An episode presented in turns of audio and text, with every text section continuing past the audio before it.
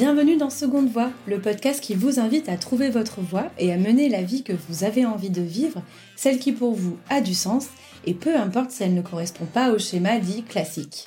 Je suis Célia Gouverneur, j'ai 32 ans, je suis rédactrice web et j'accompagne mes clients à la création de leur propre podcast. En créant Seconde Voix, j'ai voulu donner la parole à ceux qui se sont libérés d'une voie traditionnelle pour se réaliser entièrement. Je suis partie du constat que depuis notre enfance, la société nous encourage à suivre une seule et unique voie, vous savez, celle qui nous fait croire que réussir sa vie, c'est forcément valider des rites de passage, comme être en CDI, être en couple, ou bien avoir un enfant. Alors, si cela convient à certains, pour d'autres, ce schéma les freine dans leurs envies profondes et finalement les projette dans une vie qu'ils ne souhaitent pas forcément. Pour déconstruire les clichés, vous déculpabiliser et vous ouvrir le champ des possibles, je suis partie à la rencontre de personnes inspirantes pour recueillir leurs itinéraires de vie. Ils sont entrepreneurs, anonymes, personnalités ou même sportifs, et que ce soit dans leur vie personnelle ou professionnelle, tous ont pris leur vie en main et ne regrettent pas leur choix. J'irai aussi pour vous à la rencontre d'experts comme des sociologues ou des psychologues pour comprendre pourquoi nous avons tant de mal à sortir des schémas imposés par la société. Bonne écoute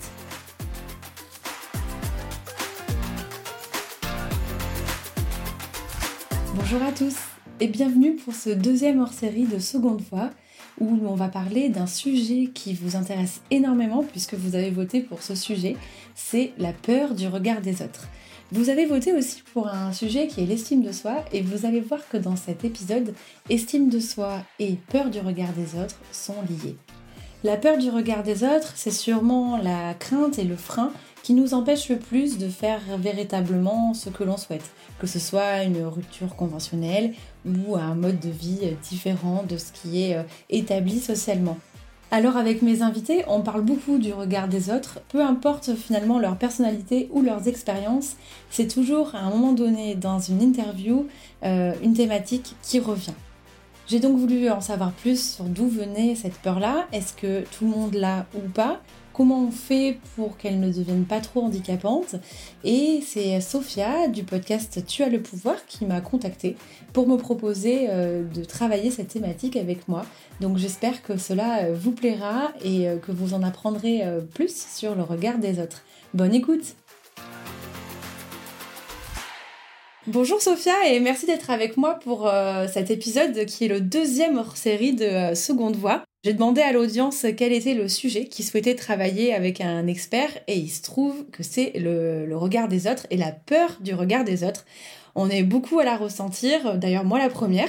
Donc je trouve ça intéressant qu'on travaille aujourd'hui sur euh, cet aspect-là. Euh, cet épisode va nous servir et euh, vous servir, bah, en fait, à savoir d'où vient la peur des autres, comment la, contrôler, comment s'en débarrasser. Donc, bah, Sophia, je suis ravie de te recevoir sur le podcast pour bah, apprendre de, de, tes connaissances. Merci beaucoup, mais je suis très contente d'être là, Célia, et je suis très contente de pouvoir aider ton audience à comprendre d'où vient cette peur du regard des autres. Alors pour la petite histoire, moi je m'appelle Sophia Andrea, je suis coach en estime de soi et je suis la créatrice du podcast Tu as le pouvoir. Tu as le pouvoir, c'est un podcast que j'ai créé en 2017 et qui aide justement les nanas qui sont trop gentilles à s'affranchir de leur peur du regard des autres. Alors avant d'être coach moi-même, j'étais, il y a une petite dizaine d'années, une nana trop gentille qui avait tout le temps peur de dire non, qui se laissait faire par les autres et qui, comme tu le sais déjà, était coincé en fait dans cette petite euh, première voie métro boulot dodo, etc., jusqu'à ce qu'une euh, relation amoureuse particulièrement merdique me fasse me rendre compte que j'avais extrêmement peur du regard des autres et que j'avais une estime de moi qui était très très basse. Donc c'est comme ça, en fait, que j'ai commencé à me poser cette question qui, comme tu disais, on est vachement nombreux à se la poser, mais putain, pourquoi est-ce que ça me fait peur à ce point-là Et pourquoi est-ce que ça m'empêche de faire des choses qui, on a toujours l'impression que c'est plus facile pour les autres, hein, mais qui me qui m'empêchent d'avancer dans ma vie comme je le voudrais et pourquoi est-ce que je me sens coincée à ce point-là? Ça a été long ça juste Sophia comme euh, comme euh, chemin comme euh, parcours pour se rendre compte de tout ça? Ça a toujours été alors j'ai eu une enfance particulièrement difficile hein, du coup qui m'a entre guillemets mis un sacré nombre de, bagages, voilà, vachement lourds, euh, dont j'ai dû en fait me débarrasser après. Ça, je m'en suis rendu compte quand j'avais 30 ans. Voilà, pourquoi est-ce que j'ai pas confiance en moi? Le fait de s'arrêter, de faire une thérapie, de parler de mon enfance. Et ensuite, après ça, cette relation amoureuse de merde dont je te parlais il y a quelques instants, qui m'a vraiment mis une grosse claque dans la gueule, ça, c'est arrivé quand j'avais 30 ans, où je me suis rendu compte, en fait, que je me laissais faire, que je m'engageais notamment dans des relations toxiques. Donc, le temps de commencer ce travail-là, on va dire que les 3-4 premières années, ont été super révélatrices, donc gros gros boulot de développement personnel. Et puis ensuite, bah pour euh, rajouter euh, la cerise sur le gâteau, comme je dis en rigolant, j'ai fait un burn-out dans mon travail, le travail que j'occupais à l'époque et que j'ai quitté pour créer Tu as le pouvoir. Et ce burn-out-là m'a permis de comprendre aussi que j'étais tellement en recherche de validation, du regard des autres, que je surperformais, que je travaillais en fait au point de m'épuiser. Donc ma peur du regard des autres, mon manque d'estime de moi, en fait, était là en filigrane de mes comportements en permanence. Et donc tu as voulu après euh, transmettre euh, tous tes enseignements euh, à d'autres personnes et notamment aux femmes. Pourquoi les femmes selon toi? Parce que pour moi, en fait, il y a beaucoup plus de travail à faire pour permettre aux femmes de prendre confiance en elles. Et de temps en temps, j'ai des hommes qui me disent oui, c'est pas sympa, tu travailles qu'avec des femmes, etc. Et loin de l'idée de faire euh, du sexisme à l'intérieur d'une société qui est déjà beaucoup trop patriarcale euh, à mon goût, euh, pour moi, c'est simplement une forme d'engagement. Je souhaite travailler avec les femmes parce que pour moi, les femmes ont beaucoup moins confiance en elles et il y a plus de besoins de ce côté-là. Ce qui est notamment quelque chose qui est régulièrement mis en valeur par des études en statistique au niveau de la confiance en soi, l'estime de soi. Euh, donc je me suis engagée dans ce travail-là uniquement avec les femmes parce que pour moi c'est aussi une façon de contribuer à l'égalité des chances et à la parité. Et c'est ma contribution, on va dire, au, développement du, féminisme et à, l'évolution de, cette parité dans notre société. Oui, c'est ton engagement en fait. Oui, tout à fait. D'accord. Alors là, on va aujourd'hui s'intéresser au, regard des autres, si tu veux bien, savoir d'où il vient. Tu sais, quand j'ai sondé euh, mon audience euh, et donc les auditeurs de Seconde Voix sur le sujet qu'ils aimeraient traiter, c'est vraiment le sujet qui est arrivé numéro un devant, par exemple, l'estime de soi ou devant euh, le conditionnement social. Donc je trouve ça assez intéressant bah, que, que l'on parle. Ça veut dire, ça veut dire qu'il y a vraiment un, sujet et ça fait écho à, à, Seconde Voix et à ce que tu disais, toutes les questions que l'on peut peut-être se poser quand on a la trentaine, par exemple. ça fait écho aussi au fait que bah, finalement c'est un frein qui peut nous empêcher de se réaliser entièrement, voire même de se connaître, je dirais. Et euh, tu m'expliqueras tout à l'heure un peu pourquoi je dis ça. Euh, voilà, donc je trouve ça passionnant comme sujet. Euh, donc je vais te poser peut-être la première question qui est, mais Sophia, en fait, d'où vient cette peur du regard des autres? Et surtout, est-ce que des personnes n'en souffrent pas du tout ou ne pensent pas du tout à la, au regard des autres? Je pense pas. Je pense que la peur du regard des autres, déjà, on l'a en tant qu'espèce. Il y a quelque chose qui est vraiment important à retenir, c'est que c'est à la fois cette peur du regard des autres, quelque chose qui est inné, c'est-à-dire qui est là quand on, quand on est, et quelque chose, quelque chose pardon, qui devient acquis par la suite, donc par le biais de notre éducation ou de notre culture. Mais comme tu disais tout à l'heure, tout être humain, tout nourrisson a peur d'être abandonné. Et donc, cette peur du regard des autres, c'est avant tout une peur humaine qui est innée, et qui est liée en fait à la peur de, l'abandon, qui est une peur naturelle que chaque enfant, chaque nourrisson connaît. Cette peur viscérale de l'absence du parent qui ne va pas être là pour protéger le nourrisson, pour lui donner à manger, pour l'aimer. Donc c'est une question simplement de survie. C'est une peur qui fait partie de nous intrinsèquement. Tout nourrisson est fondamentalement vulnérable et a besoin de sentir, de savoir que son parent est là pour survivre, tout simplement. On a tous peur du regard des autres instinctivement, mais ce qui va faire la différence par la suite, une fois que euh, le nourrisson sera devenu un enfant, un ado et un adulte, c'est que l'intensité de cette peur sera plus importante si la personne a manqué d'estime d'elle-même, si le parent, par exemple, qui s'en est occupé, n'a pas permis à cet enfant de prendre confiance en lui, de faire confiance à sa propre capacité à penser, par exemple, à faire face aux défis de la vie, à se dire bon bah quand je rencontre des merdes, bah, je suis quand même en capacité de rebondir malgré tout. Et donc cette peur du regard des autres, pour moi, elle est fondamentale et elle va être moins forte si l'enfant a pu être élevé avec des parents qui lui ont donné un niveau d'estime de lui suffisante qui lui ont permis d'apprendre à s'aimer suffisamment pour se sentir en sécurité émotionnellement et face au challenge que la vie va lui envoyer. D'accord, donc euh, si je comprends bien, il y, a une corrélation très forte entre l'estime de soi et la peur du regard des autres. Absolument. Et en fait, c'est pour ça que tout à l'heure, tu, disais que quand tes auditeurs t'avaient répondu à ton sondage, ils avaient dit la peur du regard des autres en premier, mais l'un ne peut pas exister sans l'autre. Parce que la peur du regard des autres, c'est toujours le reflet d'une faible estime de soi ou d'une carence d'estime de soi. Donc on va dire qu'on est tous nés avec cette peur innée et fondamentale que notre parent, notre source euh, vitale de nourrissement émotionnel et physique ne soit pas là, nous abandonne, et ce qui va faire la différence par la suite, c'est simplement ce que j'appelle l'injustice de la naissance, c'est-à-dire la capacité des parents à donner à leur enfant ce dont il a besoin pour avoir une estime de lui qui est saine. Et comment, en tant que parent, là, très rapidement, Sophia, parce que c'est pas forcément l'objet là de, de, ce hors-série, mais, mais forcément, ça m'interpelle et je me mets à la place des parents peut-être qui nous écoutent. Comment donner les clés pour euh, transmettre ces valeurs d'estime de soi à son enfant? La première chose, c'est vraiment apprendre à être parent. Être parent, ça s'apprend. Et je pense que lorsqu'on devient parent, il est important de, se faire accompagner notamment par des professionnels ou un coach en parentalité bienveillante ou un pédopsychiatre euh, ou euh, demander simplement à son pédiatre, voilà, lorsqu'on emmène son enfant, qu'est-ce que je dois faire pour l'aider à prendre confiance en lui, pour avoir une image saine de lui. Après, en soi, c'est quelque chose de très simple. Il faut être présent pour son enfant, il faut jouer avec lui, il faut le regarder, il faut lui poser des questions. Il faut lui renvoyer l'image qu'on s'intéresse à lui, il faut s'intéresser à lui profondément. C'est-à-dire pas juste lui renvoyer des signaux je m'intéresse à toi et en même temps je glande sur mon téléphone. C'est je suis avec toi, je passe du temps avec toi, je partage des activités avec toi. Et c'est à travers l'attention que je te porte, que je te montre, que je t'aime et que tu as de l'importance et que donc tu comptes pour moi et que donc tu es une personne de valeur. C'est très important ce phénomène d'implication. Lorsque je suis avec mon enfant, je suis avec mon enfant.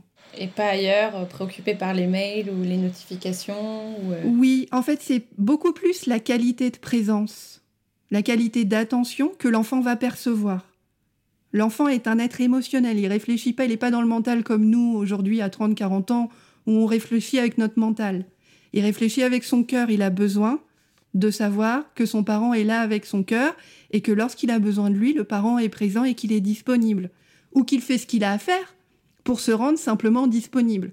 Évidemment, ça ne veut pas dire que le parent est disponible tout le temps, mais ça veut dire que c'est cette qualité d'attention qui va créer la qualité de la relation et qui va donner à l'enfant euh, ce nourrissement. Le parent est toujours le miroir. Et c'est à travers ce miroir, ce regard miroir, que l'enfant se construit. D'accord. C'est d'ailleurs une autre peut-être source de, du peur de regard des autres, cette histoire de, de miroir? Oui, tout à fait. Ouais. Et c'est pour ça que j'insiste souvent quand je, quand je dis voilà, être parent, ça s'apprend et c'est pas des choses qu'on apprend notamment à l'école. Et c'est pour ça que bah, quand on a un enfant, on sait pas ce qu'on fait ou alors on répète des schémas qui nous ont été inculqués parce qu'on pense que c'est la bonne façon de faire. Et donc tout ça aussi, ça demande un gros travail de développement personnel de la part du nouveau parent et de déconditionnement euh, par rapport aux normes éducatives euh, qui sont celles qu'on nous a transmises. Et donc ce qui est vraiment important, c'est de, de se déculpabiliser en, tant que parent et de se souvenir que l'important, c'est vraiment d'être impliqué dans cette éducation de son enfant et de faire de son mieux et de demander conseil à ceux qui, sont vraiment les professionnels qui pourront aider. On fait des erreurs en tant que parents, tous les parents en font, c'est pas réaliste de croire qu'on n'en fera pas. Et puis surtout, ça met la barre tellement haut que c'est même pas, voilà, c'est pas humain et c'est pas la peine. Mais ce qui est important de, comprendre, c'est que cette euh, peur du regard des autres peut venir effectivement d'un regard des autres ou d'une forme de, de nourrissement qui n'aura pas été suffisant pour l'enfant et que pour être euh, vraiment certain d'être aussi présent que possible, la meilleure chose à faire, c'est vraiment de travailler sur cette qualité de présence, cette qualité d'écoute, et de travailler simplement à la construction de cette relation-là avec son enfant, et ensuite de s'autoriser vraiment à, à ce que les choses soient pas parfaites. Comme je disais tout à l'heure, en préparant cette interview, j'ai pris le temps de revoir une étude sur laquelle je m'étais arrêtée il y a quelque temps et qui m'avait euh, beaucoup interpellé justement sur l'estime de soi et la peur du regard des autres. Et avoir peur du regard des autres, c'est quelque chose qui est normal, entre guillemets. Et il y a quelque temps, il y a c'était en 2020 une étude en fait qui a été menée par Ipsos pour The Body Shop, donc qui a été commanditée par The Body Shop, et qui montre en fait que euh, en moyenne une personne sur deux à travers le monde, donc que ce soit un homme ou une femme, hein, doute davantage d'elle-même qu'elle ne s'aime. Cette étude-là précise aussi, pas de bol pour nous, que les Français seraient les rois du manque de confiance en soi et que les femmes en général ont plus de mal à s'aimer que leurs homologues masculins. Ah ouais, donc quand on est française, ouais, c'est double peine. D'après ce que cette étude a mis en avant, c'est quelque chose aussi qui est plus difficile. Donc, cette peur du regard des autres, les parents, évidemment en tant que parents, vont faire de leur mieux pour l'éviter, mais à travers, que ce soit mon histoire personnelle ou les clientes que j'accompagne en coaching, on peut avoir les parents les mieux intentionnés du monde et avoir la famille, entre guillemets, avec les meilleures conditions matérielles et émotionnelles. Cette peur du regard des autres demandera peut-être quand même à être travaillée à l'âge adulte, malgré les efforts qu'ont fait les parents. Et c'est pour ça que le plus important pour les parents, c'est de faire de leur mieux, de se faire accompagner s'il y a besoin, et ensuite de lâcher prise par rapport à ça. D'accord, bon ça c'est intéressant en tout cas pour, euh, pour les parents qui nous écoutent ou, ceux qui vont le devenir on n'est pas là pour culpabiliser. On n'est pas là pour culpabiliser les parents. Et euh, au-delà de, ça, effectivement, il y a cette notion d'inné et la société dans laquelle on vit qui vient constamment remettre en cause une estime de soi qui a beau être saine, il suffit d'avoir euh, Instagram sous le nez pendant 20 minutes pour se dire je suis qu'une merde, Trucmuche fait 15 kilos de moins, Trucmuche a réussi, Trucmuche est belle. Et puis là, effectivement, on est susceptible de rentrer dans quelque chose de cette espèce de boucle mentale où on va commencer à se comparer et, là, l'estime de soi, la peur du regard des autres va reprendre, euh, va reprendre le pas. C'est une question aussi que je me posais. Je me demandais si euh, il y a 80 ans, 100 ans, on, avait peut-être une meilleure estime de soi, euh, notamment du fait que voilà, on n'avait pas tous les médias, les réseaux sociaux qui nous incitaient parfois à nous comparer en fait. Donc ça, c'est pas le sujet, mais je trouve qu'il y a quelque chose à creuser qui est assez intéressant aussi euh, à ce niveau-là. Il semble qu'il y ait une autre source de peur, on en a parlé euh, en off, qui est plutôt la peur de l'exclusion. Alors après, ce qui est important aussi à, noter, c'est ce que je disais tout à l'heure, c'est toujours voilà ce qui est instinctif et ce qui est culturel, mais la peur du regard des autres, c'est aussi une peur d'être exclu en tant qu'être humain, euh, en tant qu'espèce sociale. Voilà, c'est la même chose pour les réseaux sociaux. Même quand on veut pas y aller, des fois on y va parce que bah, voilà, on est dans le monde. Il faut être connecté aux autres et à l'extérieur, donc on regarde ce qui se passe autour de nous. Cette peur du regard des autres, c'est une peur de l'exclusion parce que l'être humain a besoin d'appartenir au groupe. On a besoin de se, regrouper. On a tendance à imiter naturellement les comportements des autres. Et avoir peur du regard des autres, c'est aussi avoir peur d'être jugé négativement, d'être exclu du groupe, d'être ostracisé, d'être déchu, de pas être dans le contact social, de pas être dans le monde. Et ça, pour nous, en tant qu'être humain, en tant qu'espèce fondamentalement sociale, c'est une forme de mort psychique. On a besoin d'être en contact avec les autres. Et toute forme de contact avec les autres implique forcément, et c'est ce que je dis tout le temps à mes clientes, d'être vulnérable, c'est-à-dire de déplaire. On oublie souvent qu'on peut plaire aux autres et que les autres vont nous dire ah, c'est génial ce que tu fais, c'est génial ce que tu dis. On part forcément du principe que ça va être négatif. Mais être devant les autres tel qu'on est, sans phare, sans masque, euh, en disant j'ai rien à foutre si vous m'aimez pas, ça, c'est de la vulnérabilité. Et ça, ça implique forcément de prêter le flanc à la critique ou à l'éloge, en fonction de ce que les autres vont penser de nous. Mais ça nous met forcément en position d'être blessé. C'est ce que ça, ça veut dire la vulnérabilité, ça veut dire la possibilité d'être blessé et donc rejeté, abandonné et on va dire entre guillemets en poussant le raisonnement plus loin, humilié par le regard des autres. Donc ça voudrait dire qu'il faudrait accepter d'être finalement sous le regard des autres ou Absolument. Si tu veux pour moi la meilleure façon de s'affranchir de sa peur du regard des autres, c'est déjà d'apprendre à s'estimer soi-même, c'est-à-dire qu'est-ce que j'aime chez moi, qu'est-ce que moi je valorise chez moi. Donc le regard que moi je me porte sur moi est plus important que celui que les autres vont porter sur moi. Donc à l'intérieur de ce travail-là, c'est un travail en fait de déconditionnement de voilà, quand j'étais gosse, on m'a appris à croire que j'étais comme ci, que j'étais comme ça, que je devais penser ça de moi pour être aimé, pour mériter d'être aimé.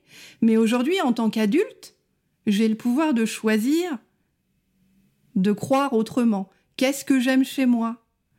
Qu'est-ce qui est important pour moi? Quelles sont mes valeurs? Et ensuite, effectivement, la deuxième partie, j'accepte de me montrer tel que je suis devant les autres et je leur laisse la responsabilité de ce qu'ils pensent de moi. Ce qu'ils pensent de moi ne me définit plus.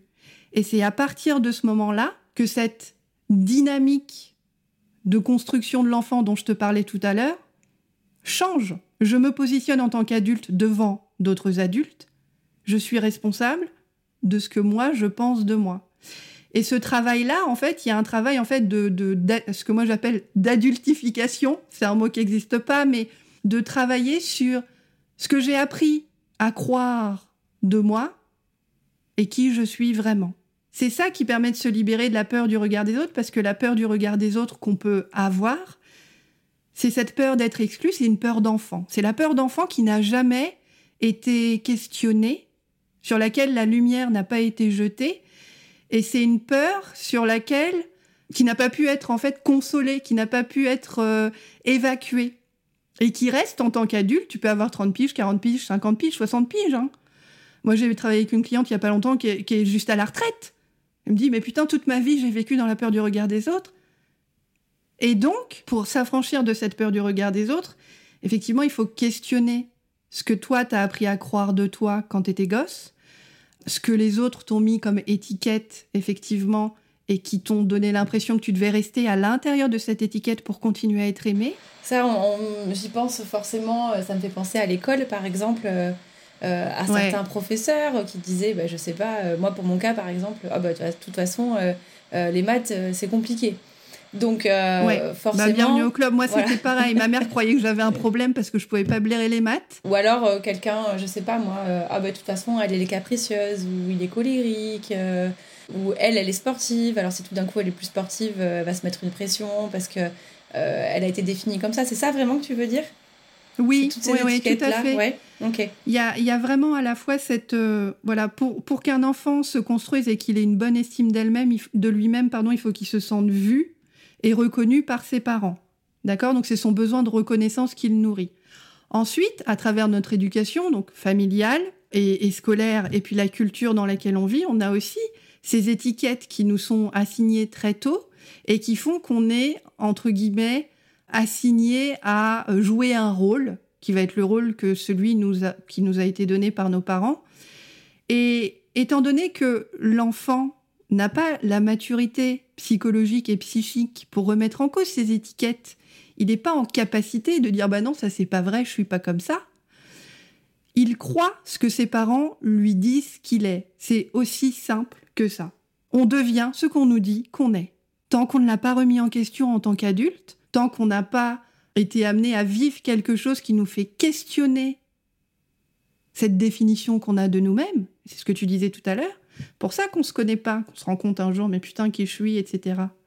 Parce qu'en fait, tant qu'on n'a pas remis en question ces étiquettes notamment, on continue à y correspondre sans se poser la question de voilà, qui est-ce que je suis Pourquoi est-ce que cette peur du regard des autres euh, est si handicapante pour moi? D'où est-ce qu'elle vient? Et qu'est-ce qu'elle m'empêche de faire? Oui, parce que souvent, une étiquette, c'est peut-être que 5 ou 10% de la personnalité euh, d'une personne, et on est beaucoup plus complexe euh, que ça. Ça me fait penser que souvent, on dit dans la société française que on aime bien ranger les personnes dans des cases, et que voilà, enfin, si on a dit que quelqu'un était dans tel domaine, bah, il est dans tel domaine, et s'il essaie de, changer ou de voir autre chose, ça dérange toujours. Tu as une opinion peut-être sur ça, sur justement les, les cases et la société française? Parce qu'on dit souvent que c'est en France. Alors, je sais pas ce que tu en penses, mais. Euh, Moi, j'ai vécu un peu à l'étranger. Je pense qu'effectivement, en France, il y a un côté comme ça euh, rigide. Et je pense qu'effectivement, si on apportait plus de fluidité, plus de flexibilité dans notre, euh, dans notre approche, on s'ouvrirait beaucoup plus de portes et ça permet aussi à chacun de d'expérimenter, de trouver, découvrir son, son potentiel et de savoir qui il est, tout simplement. Et effectivement, ce qui est paradoxal par rapport à notre éducation, c'est que nos parents font le mieux qu'ils peuvent avec l'éducation dont ils ont eux-mêmes hérité. Et comme je te le disais en off, justement, euh, quand on a discuté, toute éducation est une forme de conditionnement, donc nos parents font de leur mieux. Et là où le paradoxe joue, c'est que c'est cette éducation qui nous permet de nous construire, mais c'est aussi en la remettant en question lorsque la vie nous présente des situations qui font que, qu'on peut aussi apprendre à se connaître nous-mêmes en laissant, voilà, à l'intérieur de nous euh, les éléments que nos parents nous ont transmis, ces fameuses étiquettes, mais en disant je suis pas que ça, peut-être qu'il y a ça, d'accord, mais je suis pas que ça, je suis aussi beaucoup d'autres choses, et je vais m'autoriser à essayer, à trouver ma seconde voie, à changer de taf, peu importe, ce qui est important pour toi, pour justement explorer cet espace-là. Et je pense que justement, ces, ces putains d'étiquettes, là, moi, je les, je, les aime pas parce que je suis aussi euh, très anticonformiste et que toutes les clientes que j'accompagne me disent euh, j'étais à 20% de mon potentiel, parce que les étiquettes, c'est 20% de notre potentiel, et parce que on n'est pas tous faits pour avoir le même chemin de vie, parce qu'on n'est pas tous la même personne, et que euh, ce qui est important, c'est d'être heureux et d'être épanoui, et justement de pouvoir accepter que cette peur du regard des autres, c'est vraiment simplement cette peur aussi de, de ne pas être adéquat, de ne pas être suffisant et de sortir des cases. Ouais, c'est exactement, de toute façon, c'est une des raisons qui a fait que j'ai créé le, podcast euh, aussi. Et on voit que dans toutes les personnes que j'ai interviewées, euh, il a fallu souvent un déclic pour qu'elles se réalignent en fait, euh, ou qu'elles s'alignent plutôt avec ce qu'elles étaient vraiment. Et ça prend du temps en fait, on se rend compte comme tu disais Absolument, ouais, ouais, ouais, tout à fait. C'est toujours quelque chose qui, voilà, il n'y a pas de d'omelette, on fait pas d'omelette sans casser des œufs, et il n'y a pas d'accouchement sans douleur. Et pour moi, comprendre qui on est, c'est vraiment quelque chose qui est, ça demande beaucoup d'énergie, beaucoup de travail, beaucoup de courage, et ça demande aussi une vraie, un vrai déconditionnement. Voilà, je, je, je reviens à quelque chose qui est de l'ordre de, de mon essence en tant que personne, j'essaie de comprendre qui je suis et, comment je fonctionne. Et ça, ça demande effectivement d'avoir euh, conscience de ces conditionnements dont on vient de parler, de les accepter, puisqu'on peut jamais euh, les supprimer complètement, mais on peut accepter qu'ils soient là, les voir un peu fonctionner comme tu verrais euh, un moteur de bagnole fonctionner parce que tu as le capot qui est ouvert, mais comprendre que non seulement t'es pas que ça, mais tu as le droit de pas vouloir être que ça, et tu as le droit de, vouloir aussi exprimer les autres parties de ta personnalité en, travaillant notamment à, te libérer de, cette peur du, regard des autres qui, au fond, est toujours cette peur d'être euh, inadéquat et d'être quelqu'un de profondément individuel et original, unique. Le, fameux flocon de neige. Toi, t'es Célia, moi, je suis Sophia. Il y en a pas deux comme toi, il y en a pas deux comme moi. Assumer d'être différent et de, de faire ce qu'on fait, d'être unique, ça aussi, c'est prêter le flanc à la critique, c'est être vulnérable et donc potentiellement blessé. Ouais, tout à fait. Et puis euh, là, tu m'as fait penser à quelque chose. Je trouve que c'est pas forcément facile euh, d'apprendre à se connaître parce que, euh, encore une fois, je trouve que dans notre éducation et dans toute notre, scolarité, et c'est aussi un peu la, trame et l'angle du podcast, c'est que depuis euh, euh, le collège, le lycée, on nous a pas appris finalement à se connaître, contrairement peut-être à d'autres schémas euh, des pays anglo-saxons ou scandinaves où on développe énormément les soft skills, on développe la confiance en soi, etc. En fait, nous, on, a, on, a, on nous a juste appris à se définir en fonction, par exemple, des bonnes notes de nos profs. Euh, mhm. des évaluations, euh, etc. Donc, euh, c'est pas évident quand, pendant 15 ou 20 ans, tous les jours et tous les ans, on a été soumis finalement à l'évaluation d'un père. C'est pas évident. Ouais. Non, tout à fait. Et c'est pour ça qu'en fait, cette, cette notion de, de, peur du regard des autres, elle est toujours liée à la notion d'évaluation extérieure et d'autorité. Pourquoi est-ce que j'ai peur du regard des autres? Parce que cette validation, cette reconnaissance, cette valeur, entre guillemets, j'ai appris à croire qu'elle était à l'extérieur de moi et pas à l'intérieur de moi. Donc c'est toujours le regard de l'autre qui décide, qui va être dictateur de ta valeur, entre guillemets, lorsqu'effectivement tu as appris à aller la chercher. Et je suis complètement d'accord avec toi. C'est quelque chose qui fait partie de notre conditionnement et qui est, quelque chose qui est profondément euh, mutilant. Je pense par rapport à notre nature d'être humain. On a un besoin en tant qu'être humain d'identité et c'est pour ça que cette euh, putain de peur du regard des autres, euh, elle fait peur, elle handicape beaucoup. Mais ce besoin d'identité, ce besoin d'existence, ce besoin d'individualité, il est tellement présent et naturel chez nous que même 20 ans de conditionnement font que ça ressort quand même. Pour les plus chanceux, bah, plus t'es jeune, mieux c'est, puisque t'as plus de temps devant toi pour faire le taf. Mais finalement, au fond, c'est pas vraiment ça qui est important. Ce qui est important, c'est vraiment de, de comprendre que, voilà, en tant qu'adulte, à partir du moment où tu commences à attraper le fil, voilà, pourquoi est-ce que j'ai peur du regard des autres, tu as le pouvoir et la capacité de choisir et de travailler pour développer ta connaissance de toi, le regard que toi tu portes sur toi. Et c'est à partir de ce moment-là que c'est toi qui redeviens l'autorité et le juge. C'est pas les autres. Et du coup, bah, tu reprends le pouvoir. D'où le titre de ton podcast aussi. Exactement. et c'est pour ça qu'il s'appelle Tu as le pouvoir, parce que c'est moi qui décide quelle valeur j'ai. S'il y a, quelqu'un qui va me dire Je peux pas blairer ton podcast, tu fais de la merde, j'aime pas ce que tu fais, bon bah ok. C'est comme quand tu regardes la télé, tu changes de chaîne, euh, je m'en fous. Moi, c'est pas ça qui est important. Ce qui est important, c'est de dire voilà, déjà tous les goûts sont dans la nature, t'aimes, t'aimes pas, c'est cool, il n'y a pas de problème. Et ce qui est vraiment important, c'est que c'est mon regard à moi qui compte. Alors évidemment, ça n'empêche pas de prendre le conseil des amis, de la famille, etc. Mais ça le met en perspective et ça casse ce phénomène qui est absolument épuisant de toujours courir après la validation, l'accord des autres dans tous les domaines de sa vie.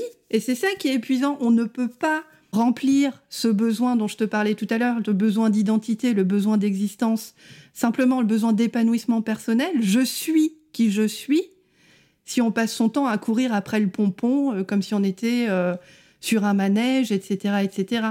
Ça ne peut pas fonctionner. Et comme tu disais tout à l'heure, comme tu le vois avec ton audience, comme moi je le vois avec la mienne et avec mes clientes, il y a toujours un moment où ça pète. Et quand ça pète, ça pète pas, c'est pas fun. Oh tiens, j'ai rien à faire aujourd'hui. Euh, c'est je me casse la gueule, je me fais un burn-out, j'ai une rupture amoureuse, je suis tellement malheureux que je pète un plomb. Il y a toujours quelque chose qui est dur, qui est violent, qui vient chercher la conscience, qui vient lui mettre une claque dans la gueule et qui lui dit tu peux pas continuer comme ça. Là t'es pas aligné, euh, t'es pas bien, t'es malheureux Peut-être que tu as tout sur le papier, hein, on est d'accord. Mais à côté de ça, intérieurement, tu ne te sens pas exister. Donc finalement, l'identité, dans tous les cas, sera toujours plus forte que, euh, comme tu dis, 20 ans de conditionnement euh, et, de croyances. Ouais, je pense effectivement que cette, ce besoin d'existence et d'identité, au-delà du, du conditionnement et de la peur du regard des autres, c'est quelque chose qui nous définit profondément. Alors évidemment, on a toujours besoin d'être reconnu et vu par les autres, comme je disais tout à l'heure, c'est quelque chose qui fait partie de nous parce qu'on est des êtres sociaux. Mais ce qui va faire que la peur du regard des autres va être particulièrement handicapante et euh, va t'empêcher de vivre, quel que soit ce qui est important pour toi à vivre, c'est qu'elle devient chronique. Elle devient chronique au point de t'empêcher de faire des choses qui vont être les choses que tu veux vraiment faire et qui sont importantes pour toi. Donc l'importance du regard des autres, elle est naturelle, mais il ne faut pas que ce soit la peur du regard des autres qui t'empêche d'exister. C'est ce côté chronique et handicapant qui, va te montrer que là, il y a quelque chose à travailler. Alors du coup, quelles sont les, questions qu'il faudrait qu'on se pose bah, pour arrêter d'avoir euh, peur du regard des autres? La première chose à faire, il y a deux questions que, je pose euh, régulièrement à, mes clientes et qui sont des questions qui sont vraiment importantes pour moi. Euh, à, se poser. La première question, c'est qu'est-ce que j'ai besoin d'arrêter de croire sur les autres pour m'affranchir de ma peur, de leur regard. Qu'est-ce que j'ai besoin d'arrêter de croire sur les autres? Pour m'affranchir de ma peur, de leur regard. Pourquoi est-ce que c'est important? Parce que comme je te le disais tout à l'heure, l'enfant se construit à travers le regard de ses parents. Et ce phénomène de miroir, le parent renvoie à l'enfant un reflet et l'enfant va croire qu'il est le reflet de ce que le parent lui renvoie. Je suis ce qu'on m'a dit que j'étais, je suis ce qu'on m'a renvoyé que j'étais. Mais il n'y a pas que ça, c'est aussi ce que le parent renvoie à l'enfant qui lui donne une image du monde.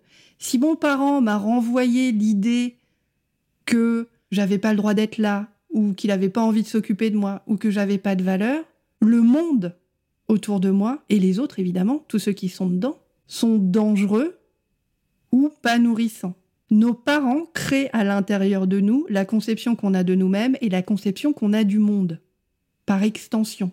J'ai confiance en la vie, j'ai confiance en les autres, j'ai peur de la vie, j'ai peur des autres. Tout ça, comme je disais tout à l'heure, n'est jamais intentionnel. Les parents ne transmettent pas consciemment la peur du regard des autres. Mais il faut bien se rendre compte que la vision qu'on a de la vie et des autres, c'est la vision que nos parents nous ont donnée de la vie et des autres, malgré eux, à travers toute leur éducation à eux, toutes leurs croyances, tout leur mode de pensée, etc., etc. Et donc pourquoi est-ce que cette question est importante? Qu'est-ce que j'ai besoin d'arrêter de croire sur les autres pour m'affranchir bah, de ma peur du regard des autres? Parce qu'elle permet justement de mettre le doigt là-dessus.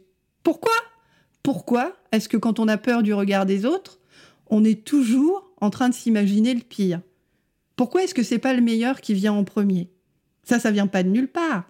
C'est appris. C'est ce que nos, parents nous ont renvoyé. En fonction de la relation qu'on a eue avec nos parents, on se construit une représentation du monde, comme bon, comme moins bon, on a peur des autres ou on leur fait confiance.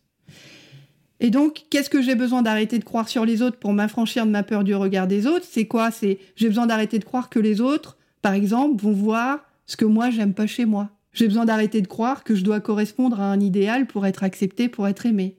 J'ai besoin d'arrêter de croire que ma valeur se trouve dans ce que je fais et pas dans ce que je suis. Et donc une autre question, c'est comment serait ma vie si j'arrêtais de croire que les autres vont forcément penser ça de moi? Et c'est quelque chose qui est très important. Quand on a peur du regard des autres, on passe notre temps à penser à leur place. On ne sait pas ce qu'ils pensent les autres. À moins d'avoir en face de toi quelqu'un qui va te dire je te trouve fabuleux, génial, magnifique, ou je trouve que euh, euh, j'aime pas ce que tu fais, ou peu importe.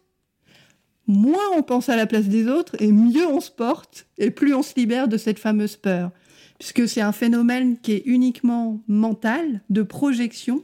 On projette sur les autres ce qu'on n'aime pas chez nous, ce qu'on a peur qu'ils voient. Donc tant qu'on n'a pas d'éléments factuels, on ne sait pas. Et même s'ils pensaient du mal de nous, est-ce que ça voudrait dire qu'ils ont raison? Ouais, on prête souvent des pensées aux autres euh, qu'en fait ils n'ont peut-être pas forcément. Ou alors des pensées que nous-mêmes on pense de nous en fait. Et, là encore, ça, ça rejoint l'estime de soi et ce que tu disais tout à l'heure. C'est ça, c'est le phénomène de projection. On croit que les autres vont penser de nous ce qu'on pense de nous, nous. Et en plus de ça, pour en rajouter une couche et rendre le truc encore plus difficile, bah on pense à leur place. Donc ça, c'est un phénomène mental. Voilà, lorsqu'on est dans une situation qui va être potentiellement risquée ou on va être vulnérable devant les autres, bah on va se mettre à penser à leur place. Alors, c'est un phénomène qui est naturel, qui est un phénomène de protection, hein, qui empêche justement de, de se sentir blessé et abandonné. Et en même temps, c'est un phénomène qui est là pour nous protéger, mais ça nous empêche de passer à l'action et donc de conjurer cette peur, de passer de l'autre côté et de faire ce qu'on a besoin de faire pour se sentir en alignement avec nous-mêmes. Moins on pense à la place des autres, mieux on se porte, plus on reste focalisé sur les faits. Quels sont les faits Est-ce que je sais vraiment ce que cette personne pense? Est-ce qu'elle m'a donné des éléments? Ou est-ce que c'est juste mon mental qui me crée des scénarios catastrophes et apocalyptiques qui me font croire que ça va mal se passer? Et donc la deuxième question aussi, c'est qu'est-ce que j'ai besoin d'arrêter de croire sur moi-même pour m'affranchir de ma peur du regard des autres? Qu'est-ce que j'ai besoin d'arrêter de croire sur moi-même pour m'affranchir de ma peur du regard des autres? Par exemple, j'ai besoin d'arrêter de croire que je dois devenir parfaite ou mieux. J'ai besoin d'arrêter de croire que je vais être mal jugée. J'ai besoin d'arrêter de penser à la place des autres, de projeter mes insécurités sur eux j'ai besoin d'arrêter de croire que j'ai pas la capacité ni les ressources pour y arriver. J'ai besoin d'arrêter de croire que je ne suis pas capable de trouver des solutions, de m'adapter, d'être créatif, d'être flexible. Ça, c'est des exemples. Ouais, et il y en a tant d'autres. Exactement. Donc tout ça, c'est ce qui s'appelle le dialogue intérieur. Lorsque tu as peur du regard des autres, cette petite voix à l'intérieur de toi qui te dit ils vont penser ça, ils vont penser que tu es trop grosse, ils vont penser que tu es incompétente, ils vont penser ceci, ils vont penser cela. Cette voix-là, on l'a tous, on la connaît tous. La différence entre celui qui a peur du regard des autres et celui qui a moins peur ou beaucoup moins peur du regard des autres, c'est que la deuxième personne a appris à entendre cette petite voix, comprendre que ça n'est pas la voix de la réalité, c'est la voix du conditionnement, c'est la voix de la peur, des insécurités, et qu'elle ne reflète pas la réalité de ton potentiel. Moi aussi, je l'ai, cette petite voix. Hein. Chaque fois que je fais quelque chose qui est nouveau ou difficile. Mais maintenant, je la connais. Mais il y a dix ans, je la connaissais pas. Je croyais qu'elle me disait la vérité. Je croyais qu'elle avait raison. Alors qu'en fait, il faut juste, euh, comme tu dis, euh, l'écouter, enfin accepter déjà qu'on ait cette, euh, cette pensée-là et comprendre effectivement que ce n'est pas la réalité et que c'est pas le, c'est notre mental en fait. Oui, c'est le reflet de, la peur qui arrive à ce moment-là, et c'est le reflet du conditionnement. Tu parlais des profs tout à l'heure, et de, tous ces messages en fait qu'on a intériorisés pendant notre enfance, ces étiquettes dont on parlait tout à l'heure, toutes ces injonctions, t'as pas le droit de faire ci, t'as pas le droit de faire ça, faut être comme ci, faut être comme ça, qui ressortent à ce moment-là. Donc toi, euh, Sophia, pour, euh, pour conclure cette, euh, cette hors-série, quel serait ton conseil pour arrêter d'avoir peur du regard des autres Donc là, déjà, tu nous as donné une piste, mais plutôt d'exercice et de travail avec les deux questions à se poser. Oui, oui. Là, pour conclure, qu'est-ce que toi, tu dirais? Je dirais que la peur du regard des autres n'est que le reflet de ton manque de confiance en toi et que tu projettes ton manque de confiance en toi sur eux. C'est aussi le reflet de ton conditionnement familial, scolaire, culturel, social, ce qu'on disait tout à l'heure, et de ta peur de l'inconnu, tout simplement. Lorsqu'on aborde des espaces inconnus, on a peur, c'est normal. Et que la réalité de ton potentiel en tant qu'être humain, en tant que personne, c'est que tu es bien plus apte, et bien plus capable et bien plus compétent que tu ne l'imagines.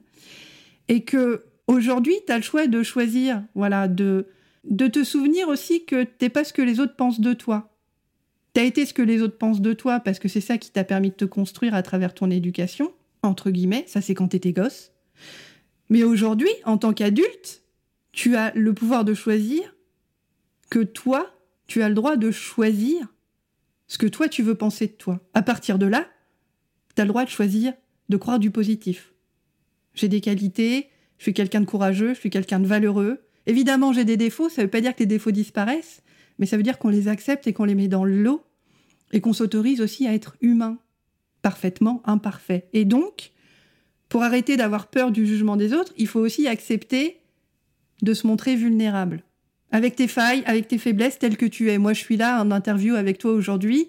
J'ai pas mis mon masque. Euh, non, je parle comme je parle. Et puis si on m'aime pas, on m'aime pas. C'est pas grave.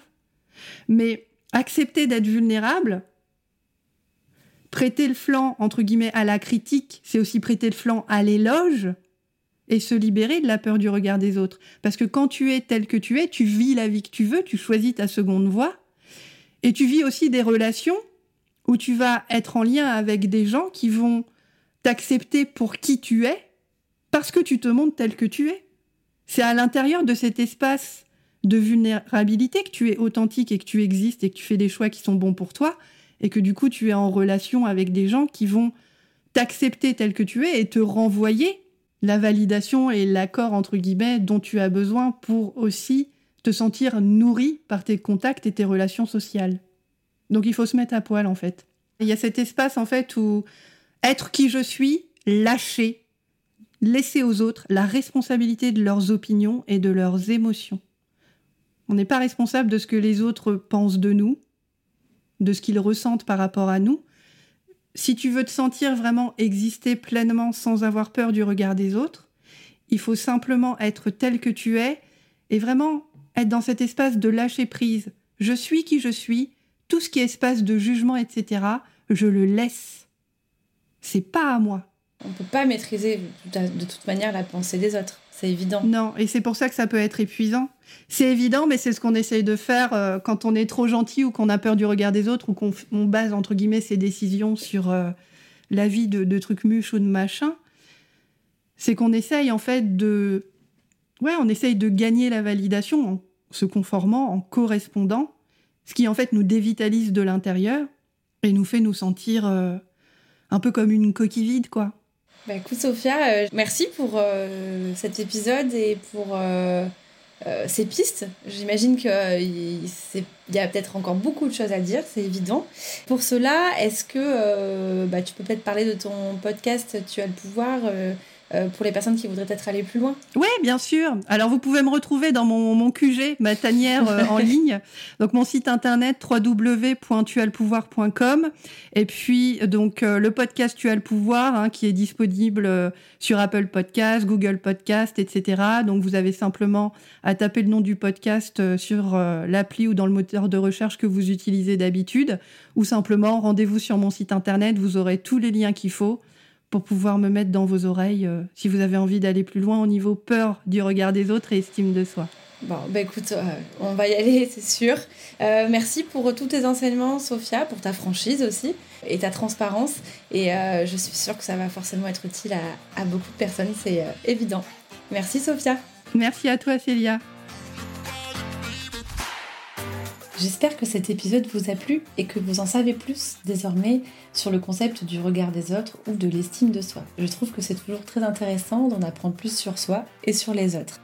Vous pouvez creuser le sujet, bien évidemment, en écoutant le podcast de Sophia, mais il y a aussi beaucoup de livres euh, qui sont très intéressants, des documentaires sur Netflix, des vidéos YouTube. Enfin voilà, vous avez vraiment euh, une, grande, grande source sur ce sujet, donc euh, n'hésitez pas à creuser si cela vous en dit. En tout cas, moi, je vous retrouve dans 15 jours pour un nouvel épisode. À très vite!